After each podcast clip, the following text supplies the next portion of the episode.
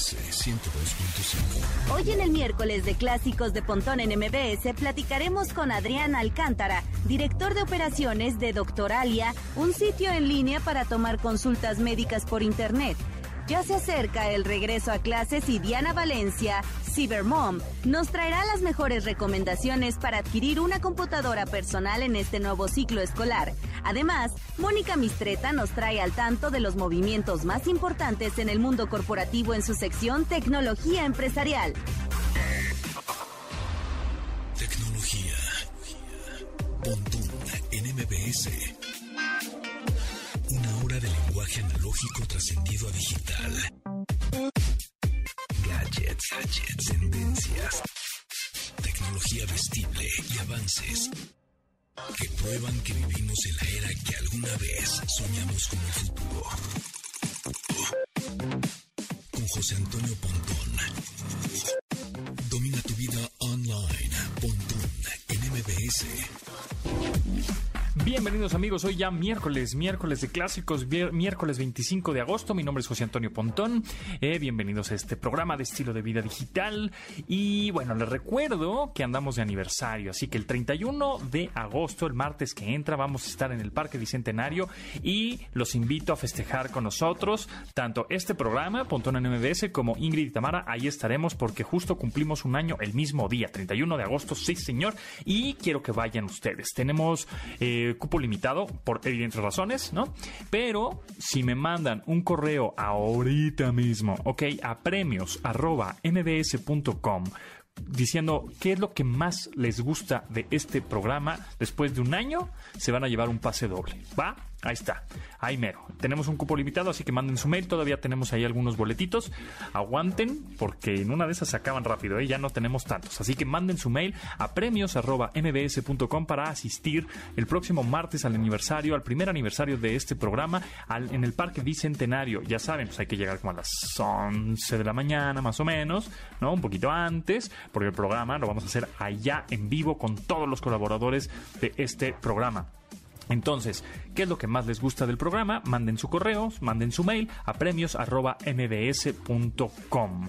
Y bueno, también les recuerdo que nos sigan en redes sociales, arroba pontón en MBS, es el Twitter del programa. También estamos en Instagram, así tal cual, pontón en MBS. Ahí andamos. Bienvenidos a este miércoles de clásicos y con esto le damos la bienvenida también al update de hoy.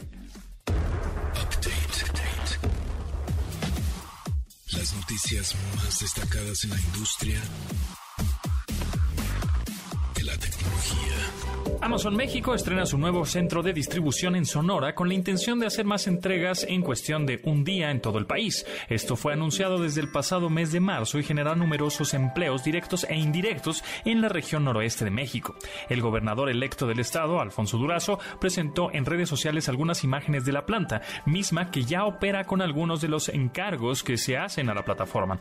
Los usuarios de la ciudad de Hermosillo ya podrán contar con la entrega de sus pedidos el mismo día, mientras que Ciudad Obregón, Guaymas, San Luis Río Colorado, Nogales y Novojoa entregará al día siguiente a los usuarios Prime de la tienda virtual. Este se convierte en el quinto centro de distribución de Amazon, además de los ubicados en Cuautitlán Izcalli, Apodaca, Nuevo León, Tepozotlán, Estado de México y Tlajomulco, Jalisco. Pontón en MBS 102.5. TikTok busca ampliar sus horizontes para brindar nuevas herramientas a sus desarrolladores de contenidos, por lo que confirmó que ya trabaja en desarrollar experiencias con realidad aumentada en la app. Estas serán ofrecidas bajo el nombre de TikTok Effect Studio y ya se encuentran en beta privada, es decir, en prueba. La intención de la aplicación de ByteDance, la empresa que hace TikTok, es contar con su propio catálogo de efectos basados en esta tecnología para hacer competencia a Facebook y Snapchat. La división encargada de desarrollar estos efectos para los usuarios de la red social aún está en una etapa temprana, pues fue creada a mediados de este mes. Sin embargo, al ser la aplicación más descargada en el mundo, se cree que las nuevas posibilidades en su servicio aparecerán antes de lo esperado. De cualquier manera, aquí les contaremos cuando aparezcan las nuevas tendencias de TikTok, o al menos haremos más grande su invasión viral.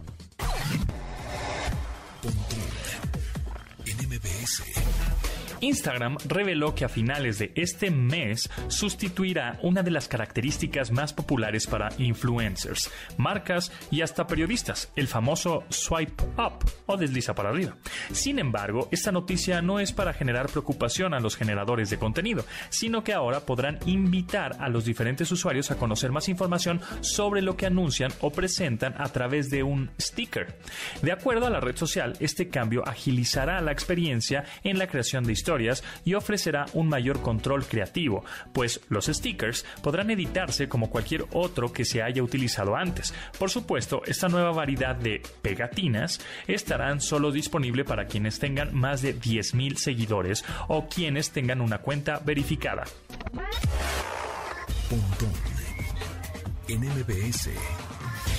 Finalmente llegó el primer tráiler oficial de la película Spider-Man No Way Home, la cual podría ser puente para dar por iniciada la cuarta parte del universo cinematográfico Marvel.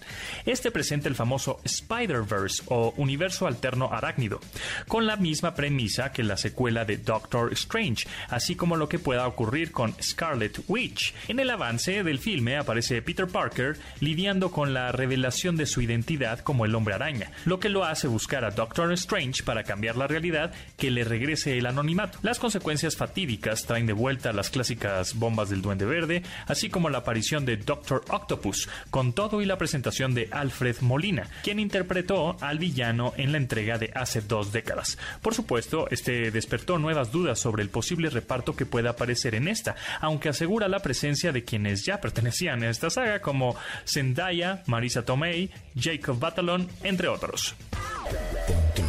MBS 102.5. Facts. Datos que debes tener almacenados en tu sistema. En su constante afán por perfeccionar tecnologías para la reproducción de audio, las compañías generan dispositivos que suelen sorprender a algunas personas, aunque no siempre alcanzan la recepción que les gustaría. Tal es el caso de Minidisc, un artefacto similar a un disquete cuyo sonido era mejor que el de un disco compacto.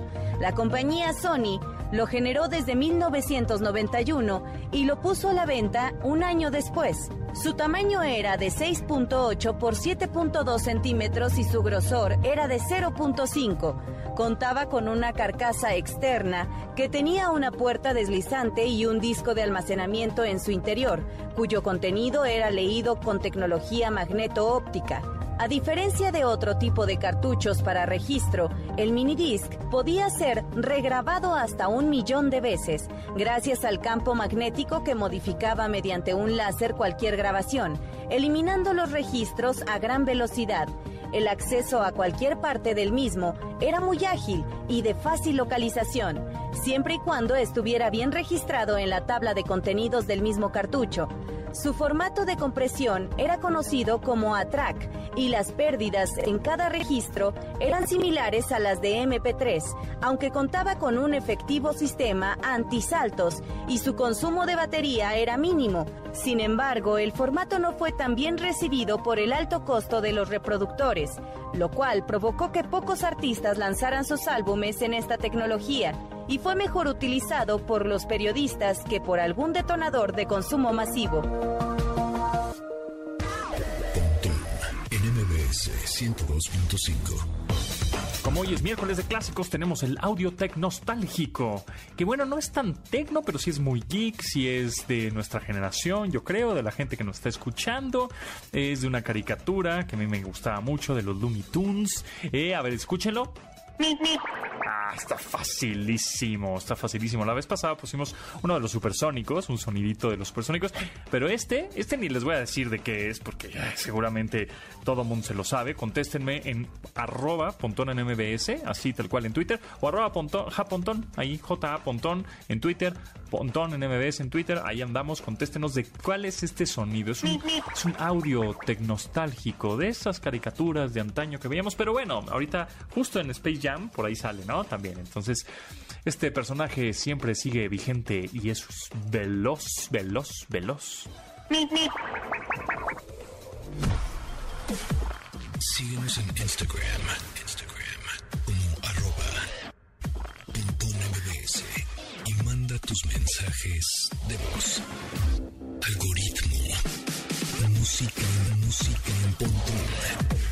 En MBS. Hey! En el año 2001, Destiny's Child gozaba de uno de los mejores momentos en su carrera y los medios solían resaltar la sobresaliente figura de Beyoncé, aunque no siempre lo hacían de la forma más halagadora. Fue por ello que la cantante escribió el sencillo Bootylicious, mismo que enaltecía la figura de las mujeres grandes y llenas de curvas, la cual refleja confianza en una misma y el saber que eres hermosa.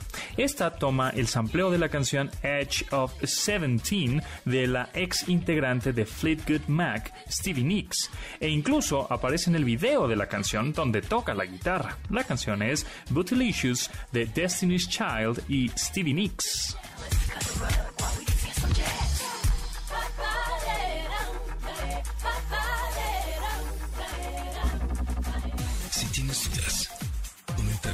Sugerencias o quieres compartir tu conocimiento tecnológico, Tu mensaje a nuestra cuenta de Instagram, arroba pontón en MBS.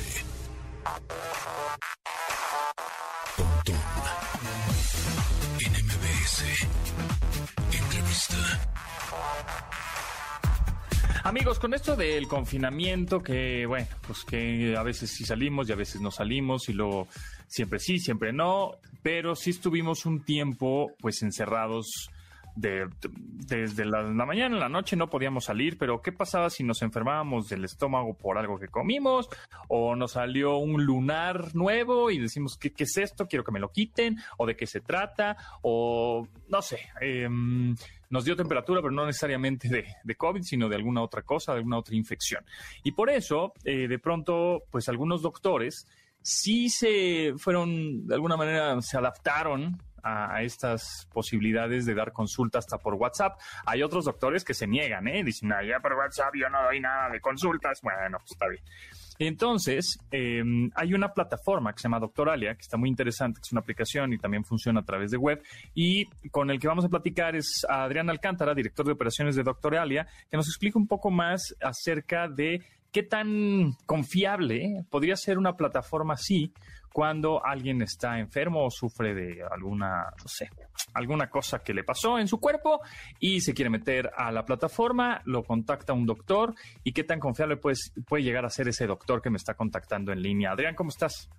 Muy bien, muchas gracias, José Antonio. Eh, de antemano, pues muy contento de poder participar en el programa el día de hoy, de contarles más acerca de Doctoralia.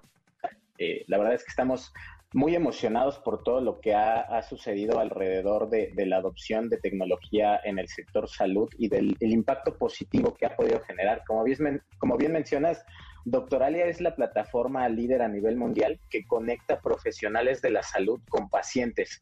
Eh, buscamos digitalizar una industria que en realidad dependía mucho de canales tradicionales. El ir al médico en el pasado era totalmente por recomendaciones, amigos, ir a hacer una cita directamente a una torre de hospitales, llamar por teléfono. Y Doctoralia vino a cambiar esto, vino a ser un, un, un medio de digitalización para los profesionales de salud, pero sobre todo una herramienta que se convertía en, en, en, en, esta plataforma que como paciente tú puedes utilizar para encontrar especialistas de salud, no solo encontrarlos, saber un poco acerca de ellos, encontrar cuáles son sus credenciales, dónde estudiaron, cuáles fueron eh, eh, los estudios de especialización que tienen, incluso conocer los comentarios que les han dejado otros pacientes cuando han tenido una consulta con ellos.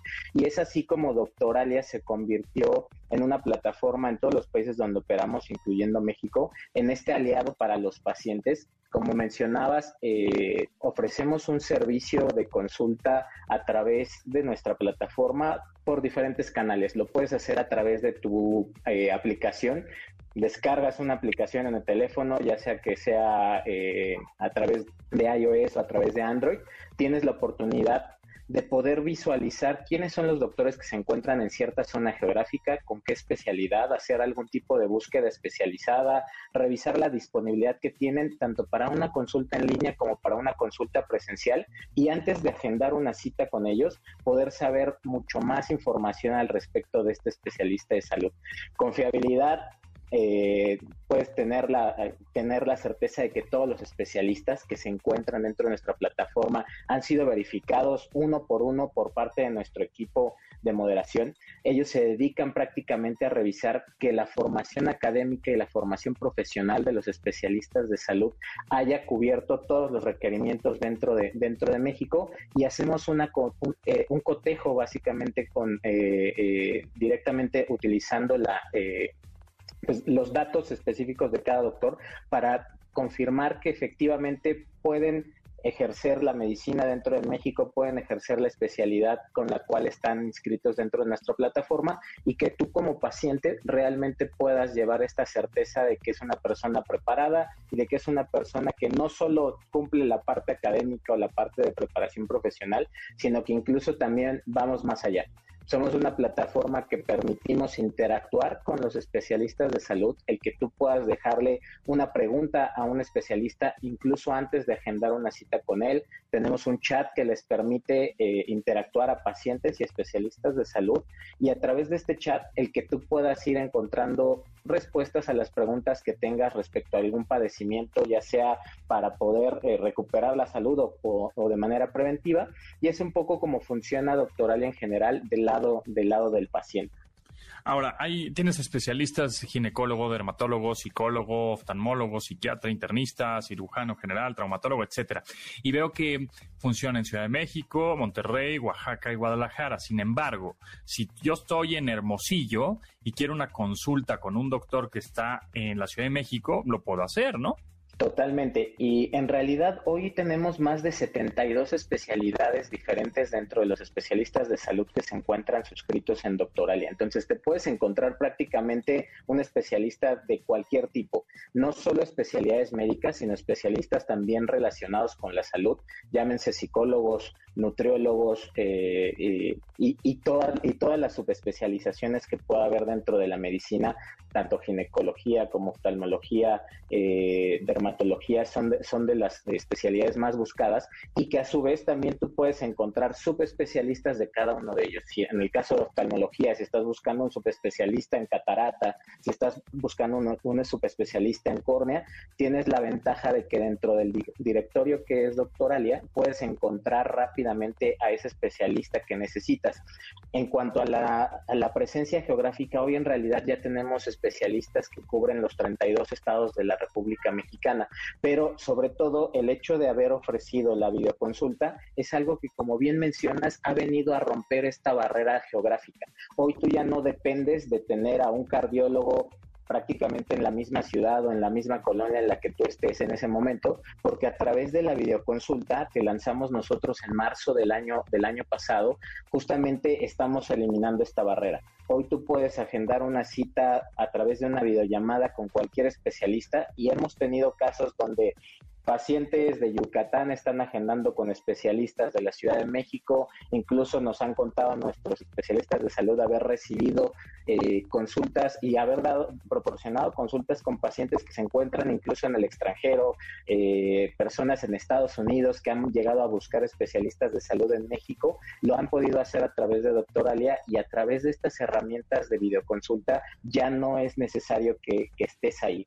Eh, prácticamente es un poco de los servicios que podemos ofrecer y además buscamos que no solo se queden en, la parte de la videollamada, la consulta como tal, sino que vamos un poco más allá. Le damos al especialista de salud herramientas digitales que le permitan cerrar la pinza y también el que tú como paciente, después de haber recibido la atención médica por parte de un especialista de salud, incluso puedas recibir la, la receta en electrónico para que no necesites desplazarte y que con eso prácticamente tú puedas estar cubriendo todas las necesidades en una misma plataforma.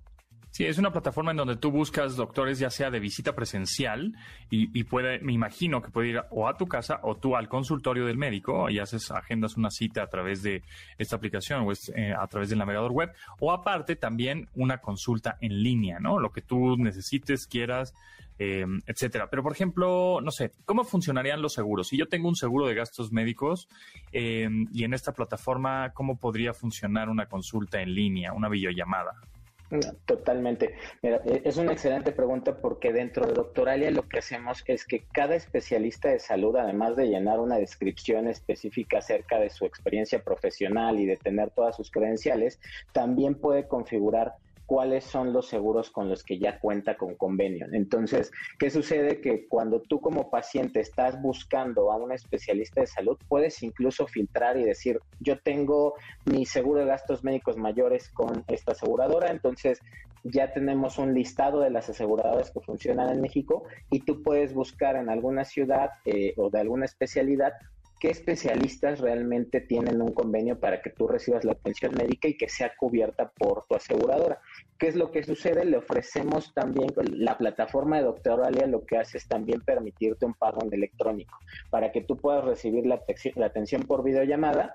Tú simplemente agendas eh, directamente en la aplicación o en la página web, agendas tu cita, colocas tus datos, realizas el pago eh, mediante tarjeta de crédito débito y con eso el especialista de salud pues ya también tiene, eh, por un lado, recibe el pago, recibe la confirmación de tu cita y tú recibes el link para, eh, para poder recibir la atención médica.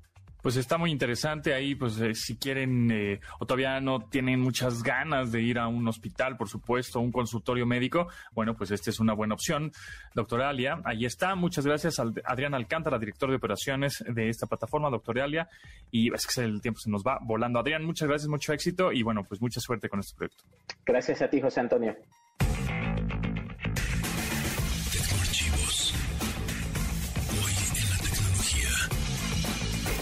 El 25 de agosto de 1991, el estudiante de 21 años, Linus Torvalds, publicó en un grupo de noticias conocido como comp.os.minix sobre un sistema operativo gratuito en el que estaba trabajando. La invitación la hizo con la atractiva frase ¿Te gustaría ver más en Minix? en alusión a la mencionada comunidad.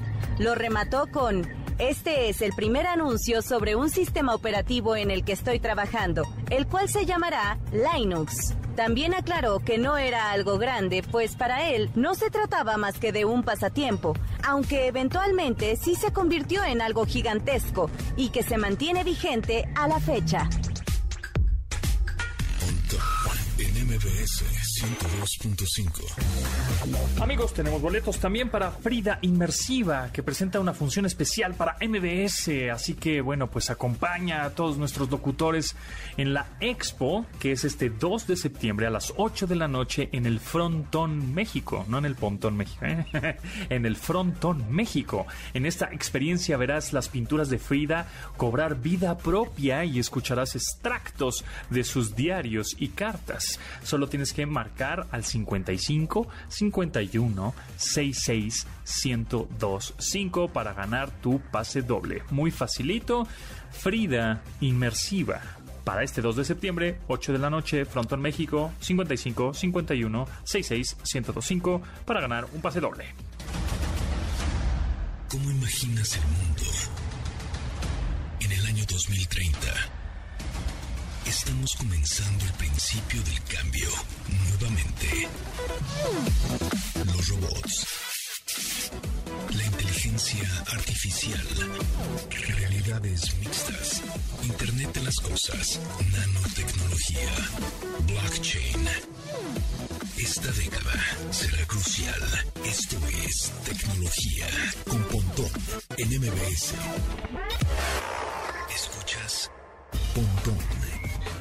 En MBS. Información digital decodificada para tu estilo de vida digital.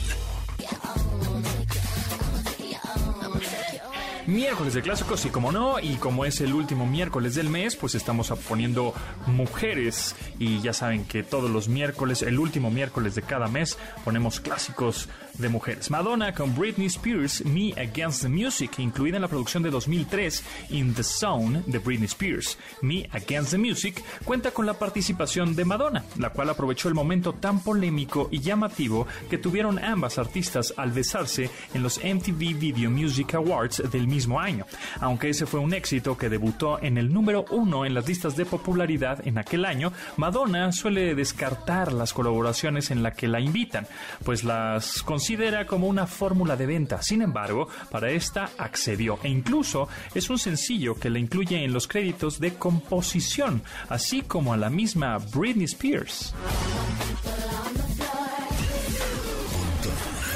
MBS 102.5. Como cada 15 días, Cybermom Diana Valencia está con nosotros para darnos algunos consejos de este regreso a clases para los chavos que están en primaria y los papás, pues, eh, sí van a mandar a sus, a sus niños a la escuela algunos, algunos van a ser híbridos, algunos van a ser virtuales 100%, está como todo, todavía no está muy estable. Diana, ¿cómo estás? Hola, hola Pontón y hola a todos. Muy bien, pues justo pensando en qué vamos a hacer. Yo sé que todos tenemos diferentes opiniones y todas son súper respetables, pero yo hoy quiero traerles consejitos en algo que estamos ya pensando todos los papás. Tenemos que comprar muchos útiles, pero además tenemos que comprar tecnología, porque los que van a tomar clases en línea pues van a necesitar una laptop o tal vez eh, una tablet con esta finalidad, o también van a necesitar para hacer tareitas, ¿no? Hay tareas un poco más avanzadas que otras. Y eso yo creo que tiene que ver mucho con la edad del niño, ¿no, Pontón? es correcto. Este, así que, ¿cuáles serían tus consejos para una laptop, eh, una computadora portátil para el chavo niño de primaria, secundaria? Muy bien, pues bueno, si tenemos niños que solamente van a tomar clases en línea, es muy importante que puedan tener algo con una cámara web integrada. Recuerden, cámara web, es lo más importante. Puede ser una tablet, puede ser una laptop. Eh, si hablamos de un procesador, puede ser incluso de séptima generación y una pantalla más o menos de 13 pulgadas. No, no tiene que ser tan grande, ¿no? Si solo va a tomar que Seguramente muchas personas que están escuchando, ay, ¿cómo no va a traer webcam una computadora? sí, lo dan por hecho, pero hay... Pasa, pasa nuevas, computadoras recientes que no tienen una webcam, que no tienen una cámara. Por ejemplo, la mayoría de las computadoras gamer, ¿no? Que seguramente su niño va a pedir, ay, dame una computadora gamer, por favor, porque ya y los van a convencer, pues saben que ustedes como papás les pueden decir, no me convences porque seguramente no tiene webcam. Generalmente esas computadoras, ya sea workstations o este o de gamer, no traen webcam integrada, ¿eh? Hay que fijarse bien. Sí, Totalmente, la traen, no la traen para que compres una mucho mejor y la puedas conectar y puedas hacer tus transmisiones y demás, ¿no? Y esto es para videojugadores que si tenemos niños más grandecitos puede ser que que sí quieran los papás que jueguen o puede ser que, hagan eh, diseño, edición. Entonces, para esto van a necesitar diferentes laptops con otras características un poquito más arriba, ¿no? Van a necesitar un mejor procesador que sea mínimo, mínimo de octava generación, una pantalla más grande, mínimo de 15 pulgadas y pues otras cosas, ¿no? Con los gráficos integrados y demás, pero todo esto es para los videojugadores o tal vez niños que quieran hacer diseño, edición o, ¿por qué no?, que sean youtubers, ¿no? Porque también hay muchos por ahí. ¿no? O no, y sí ganan O twitchers, ¿no? Ahora con... Que Exacto. hacen transmisión en, en Twitch de los videojuegos y se ganan una lanita, ¿eh? Totalmente. Entonces, sí, hay, muchos computadores, digamos, van desde precios, digamos, pueden ser las tablets desde cuatro mil pesos, pasando por computadoras muy, muy buenas, desde nueve mil más o menos, y las súper poderosas las podemos encontrar desde 28 mil pesos. Entonces, lo primero en lo que te tienes que fijar como papá es para qué lo vas a utilizar. ¿Solo vas a tomar clases o vas a hacer tareas? Porque si vas a hacer tareas, te puede servir uno más bajito como el primero que les comenté, pero recuerden que debe soportar toda la paquetería de Office, que es básicamente lo que usamos, y pues navegar, ¿no? Investigar todas las tareitas en Internet. Así es, así es. Entonces, bueno, eh, procesador por lo menos reciente, de octava generación, podría ser una buena opción, novena. Eh, recordar que, vamos en la onceava generación, es el más reciente, pero si consigues uno de ocho, de nueve, novena generación, no está mal y seguramente va a estar en muy buen precio. Lo que también yo recomendaría es que ya se vayan directamente a una unidad de estado sólido, es decir, a estos sistemas de almacenamiento que no tienen partes móviles, que son mucho más rápidos, más delgados, no se calientan tanto, este, son más, tienen mejor desempeño, más veloces y por supuesto eh, no gastan tanta energía de la laptop. Porque ya un disco duro ya es medio obsoletón, ¿no? Totalmente. Además es importante también la capacidad porque hoy estamos usando justo la laptop para guardar fotos, videos, demás. Y es muy bueno tener todos los documentos, aunque yo siempre aconsejo que tengan la nube, obviamente, para que no se les pierda. Es importante tener el respaldo de un disco duro por lo menos de un tera. Con 500 gigas más o menos lo haces bien, pero un tera está mejor. Exactamente. Entonces, bueno, son algunas recomendaciones de laptops eh, para... Em, para estos niños que van a entrar a la escuela. Y eh, accesorios, ¿qué podrían ser? Mira, pues tal cual que incluya la cámara web es muy importante. Si ustedes quieren, también pueden usar mouse. Ahorita estamos muy acostumbrados tal vez a no usarla porque las computadoras son portátiles, pero el mouse es algo importante. Y también el mousepad que trae, eh, que es ergonómico, ¿no? Porque de repente creo que estamos pasando mucho tiempo en la compu y esto puede afectar mucho a los niños. Incluso las sillas ergonómicas, me parece que son muy importantes revisar este tema para el tiempo que pasan sentados y tratar de que se estén levantando, ¿no? Esto es su súper importante. Y hay algo, Pontón, también, que, que es algo súper novedoso y para todas las personas que, que, les gusta la tecnología y tener lo último, lo último en gadgets, les cuento que ya tenemos por ahí laptops que tienen nuevas tecnologías como audio por inteligencia artificial. O sea, si tú estás en una junta en Zoom, ya va a anular todo el sonido ambiental y te van a escuchar solo a ti. Eso está súper importante. Recuerden que la pantalla azul ya, eh, esta protección ya la tienen muchas eh, laptops incluidas y que la tienen que activar. Y también por el tema de privacidad, ahora hay uno que es el cierre automático de cámaras web, ¿no? Entonces, eh, bueno, incluso hay antibacteriales, Pontón, con eso te cuento todo, que ya el material es antibacterial. ¿Qué tal? Eso está bueno. Sí, sí. sí, pero fíjate que, que, eso que dijiste es súper importante, lo de... Eh, que se tengan que parar. O sea, que ya si el niño ya lo ve sentado ahí por más de dos horas, tres horas seguidas, por lo menos cada 45 minutos se debe de parar y, caminar, jugar, hacer algo. Yo sé que hay muchos niños de primero, segundo de primaria que son muy inquietos y por naturaleza van a estar brincoteando por todos lados. Pero luego ya hay otros que se van volviendo más, un poco más sedentarios este, y eh, pues es importante que equilibren su vida online y offline. Súper importante. Además, eh, también por la posición, la postura, ¿no? Que están adquiriendo ahorita, ver la tablet, el computador, intentar que estén eh, en la mejor posición, que vean hacia el frente. Son cosas que tenemos que empezar a ver los papás, porque yo creo que las siguientes generaciones van a tener un poquito más de sufrimiento que nosotros que salíamos a jugar por allí, ¿no? Con posturas y demás. Así es. Pero bueno, gracias Diana. Eh, la gente que esté interesada en tus consejos acerca de laptops, ¿en dónde te podría escribir? Ve por Valencia. Recuerden, así me encuentran en todas las redes sociales y les respondo lo que necesiten. Por ahí les pongo algunos consejitos también que tienen que ver con tecnología para sus hijos. Y pues toda la información, por aquí estamos. Ahí está. B, B chica, B for Valencia, también con B, B, chica, B for Valencia. En Twitter, ahí le escriben y ahí le contestan. Gracias, Diana, que estén muy bien. Nos vemos en 15 días. Gracias, bye bye.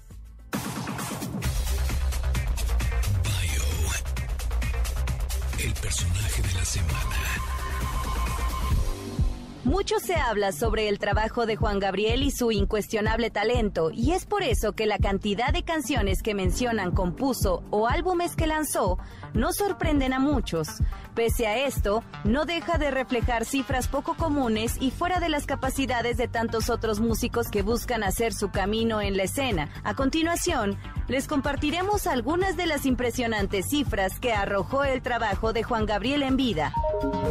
Juan Gabriel decía que para escribir sus canciones no requería de algún lugar especial para componer, sino ponerse a escribir y ya.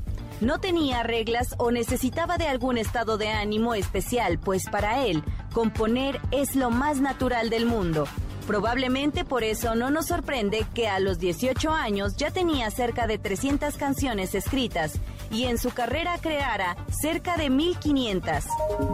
Durante su carrera grabó un total de 60 álbumes, de los cuales 34 fueron de estudio. El total de copias que llegó a vender en su trayectoria rebasó los 100 millones de copias alrededor del mundo. Nada mal para un muchacho que empezó su vida en el mundo musical a los 13 años con la canción La muerte del palomo. En cuanto a premios, Alberto Aguilera ganó 17 premios Billboard, fue nominado al Grammy en seis ocasiones y develaron su estrella en el Paseo de la Fama en Hollywood en 2002. También le dieron un reconocimiento por ofrecer más de 100 presentaciones en el Auditorio Nacional entre 1992 y 2004. Además, ganó más de mil discos de oro, platino y multiplatino. Escuchas Pontón en MBS. Información digital decodificada para tu estilo de vida digital. Twitter, arroba, pontón, MBS.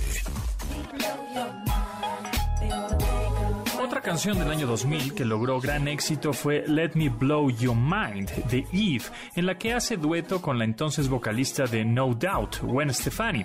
De hecho, esta fue la primera colaboración entre ambas artistas y, pues, puedes al poco tiempo, Eve fue la voz invitada de uno de los tracks del debut solista de Gwen Stefani, Love Angel Music Baby, donde cantaron la canción Rich Girl. Volviendo a lo que escuchamos, esta aparece en el álbum Scorpion de Eve, el cual fue producido por el rapero y productor legendario Dr. Dre, quien se encargó de generar un gran éxito de la mano de la cantante, pese a que en el estudio se la pasaron discutiendo.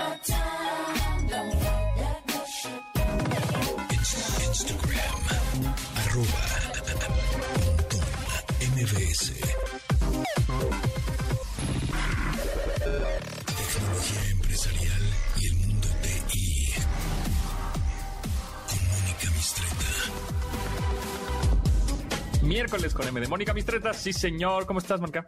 Muy bien, muy contenta de saludarte, mi querido Pontón, y saludar a todo el auditorio. Qué bueno, qué bueno. Oye, nos traes un tema interesante y que nos vas a explicar, porque luego hemos visto y escuchado en las empresas, en tecnología, que hay que ser ágiles, agile. Y ágil, ¿Qué, ¿qué es la agilidad empresarial? ¿A qué se refiere? Porque a mí me dicen ágil y, ah, pues sí, yo soy bien ágil para el básquetbol, ¿no? Y para, para la gimnasia, pero, pero agilidad en empresarial o, agilidad en tecnología empresarial, ¿a qué se refiere?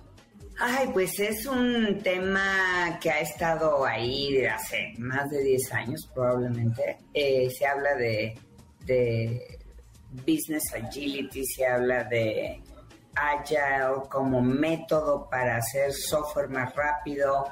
Eh, ya está incorporado a muchos temas de coaching también. Un poquito hasta creo que se está desgastando el término, pero eh, no por eso es menos importante.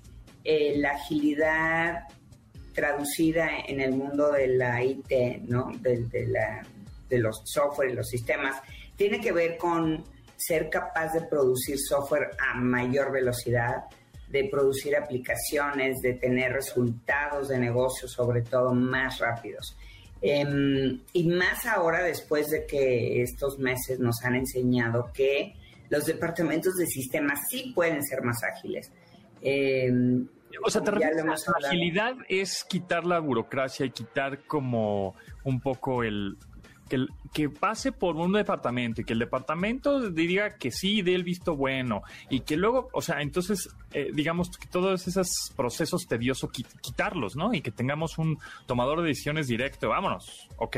Sí, es, es agilizar procesos, por supuesto, eh, acortar distancias, eh, pero no hay que confundirlo con reingeniería de procesos.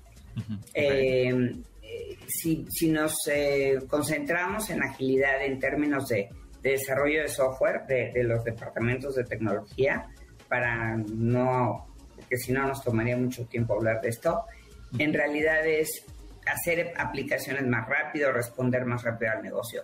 Y desafortunadamente cuando hablamos de yo quiero hacer que mi empresa sea más ágil, se nos viene encima ese, ese, ese todo, ¿no? Ese, este, como, wow, o sea, la empresa completita moviéndose. En cambio, si nos concentramos en las personas, entonces es mucho más sencillo. Y eso es lo que hicimos en el IT Masters Forum que se llevó a cabo la semana pasada.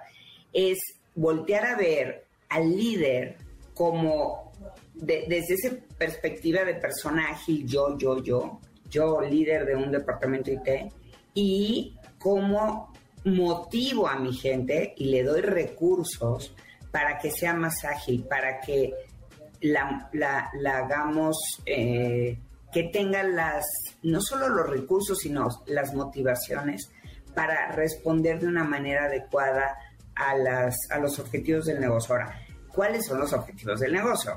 Ahí también luego nos perdemos.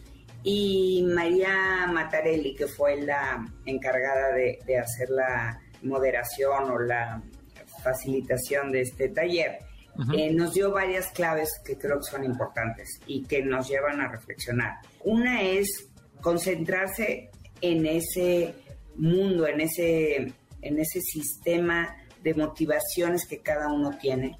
Y ella compartió tres básicas. Hay tres grandes eh, motivaciones a las que las personas respondemos. Una es, hay gente que es muy altruista y es protectora, ¿no? Entonces se, preocupa porque los demás crezcan y que estén bien y que esa es su motivación. O hay otros que son más asertivos y más directos, ¿no? Que se preocupan por, que se complete la tarea, por la organización de las personas, por el dinero, los recursos y, alcanzar los resultados.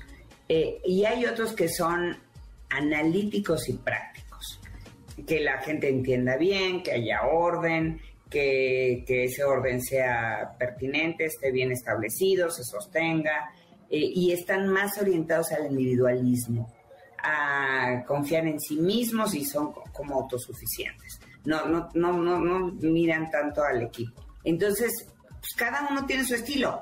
Y lo importante es que tú descubras primero el tuyo. Tú puedes ser una combinación de los tres, o, puede ser que estés más cargado a un estilo. Y luego determines cuál es el de las personas claves en, tus equipos.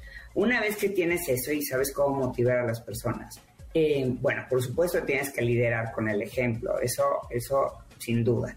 Si tú no eres ágil, la gente no va a ser ágil. Y también hay que ir y hablar con los directores, y eso se nos olvida, hablar con tu jefe, hablar con el alto directivo más importante al que puedas llegar y preguntarle, oye, ¿cuál es su objetivo? ¿Qué es lo que a ti te motiva? ¿Qué es lo que te hace estar despierto en la noche? Y entonces, entre todos, ser capaces de definir cuáles son esos cuatro grandes proyectos, máximo cinco, qué es lo que realmente importa en la compañía. De repente los directores de sistemas están, no de repente, casi siempre, están en, con un backlog, con un, con un em, retraso muy grande, porque tienen 40 proyectos abiertos o más porque siempre están trabajando contra reloj, porque tienen mil cosas que entregar. En cambio, si tú vas y le preguntas a los directores más altos, oiga, ¿qué lo tiene despierto? ¿Cuál es lo más importante que esta compañía tiene que lograr? Entonces, a lo mejor puedes definir solamente cuatro cosas y dedicarte realmente a esas cuatro cosas. Y entonces es más fácil también alinear a las personas por esos cuatro objetivos o por esos cinco objetivos y además mantenerlos con esta motivación una vez que ya sabes que los motiva. O sea, si a mí, por ejemplo, me das, eh, me, quieres hacer este nurturing, ¿no? Y protegerme, y con eso crees que me vas a motivar, vas a lograr lo contrario, ¿no? O sea, claro, claro. Yo soy del tipo analítico, práctico, que cree en, que cada uno se rasca con sus propias uñas y, no, y que todo esté en orden y eso es lo que yo quiero. Entonces, si mi jefe me da, me, me hace sentir bien con que, qué bárbara, sí, tú puedes, estás, estás bien, este, acá están las cosas y aquí tienes lo que necesitas y punto, se acabó y me deja hacer, me da, me da la confianza para que yo haga, entonces me, vas, me va a motivar.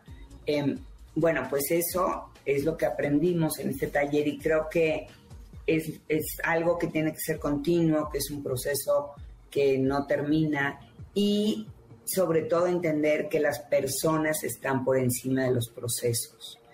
Exacto, eso es sumamente importante, porque luego hay gente que nada más piensa que, o sea, realmente lo que estás contratando es el cerebro de la persona, no el número como tal.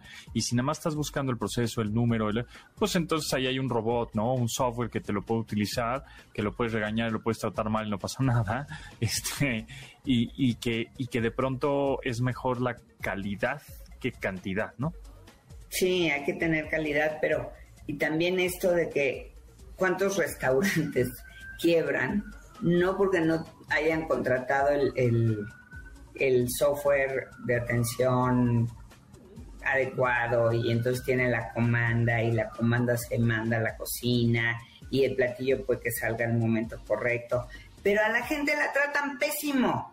Exacto. O sea, todo al cliente, a su propio empleado. O sea, al, al capitán, a la, a la hostess, a la que recibe a las personas, a los garroteros, a los meseros. Entonces los meseros no están motivados para tampoco este, atenderte bien. y, y, eso es un círculo vicioso. Entonces así, así como vemos estos negocios en pequeño, estas pequeñas organizaciones, eh, también hay que ver a las grandotas, ¿no? El, la tienda de, autoservicio, el gran banco, o sea, los bancos enormes como, por ejemplo, BBVA, que fue también caso de éxito para nosotros y premiamos al director de sistemas a, a Francisco Leiva Rubio en el IT Masters Forum, comenzó por su gente, comenzó por ver a, las, a los cajeros en las sucursales. Entonces, si el, si el cajero en la sucursal no está bien motivado capacitado y motivado y capacitado para dar un buen servicio, el banco, ah, y los del contact center no tienen ni idea de que te van a contestar cuando tienes un problema con tu tarjeta de crédito, pues el, por mejores sistemas que tengan, el banco nunca va a ser un buen banco. Entonces, hay que entender eso, hay que entender, y eso creo que quedó claro ahí, que la gente está por encima de los procesos. Exacto. Eso es, ahí está, buen consejo. Mónica, se nos va el tiempo volando, pero ¿en dónde te escriben? arroba Monicami en Twitter, a Mónica Mistreta en Instagram, sigan IT Masters Mag en el web itmastersmag.com y también IT Masters News en Instagram y en YouTube. Perfecto, pues ahí está. Muchas gracias, eh, Mónica. Nos escuchamos próximo miércoles por acá y nosotros nos vamos. Nos escuchamos mañana a las 12 del día. Gracias a Rodrigo, Vero, Marcos y Luis en la producción de este programa. Se quedan con Manuel López San Martín en MBS Noticias. Mi nombre es José Antonio Pontón y pásenla bien. Bye. De admirar sus avances, ahora somos relatores de cómo rebasa los alcances de nuestra imaginación. Pontón en MBS.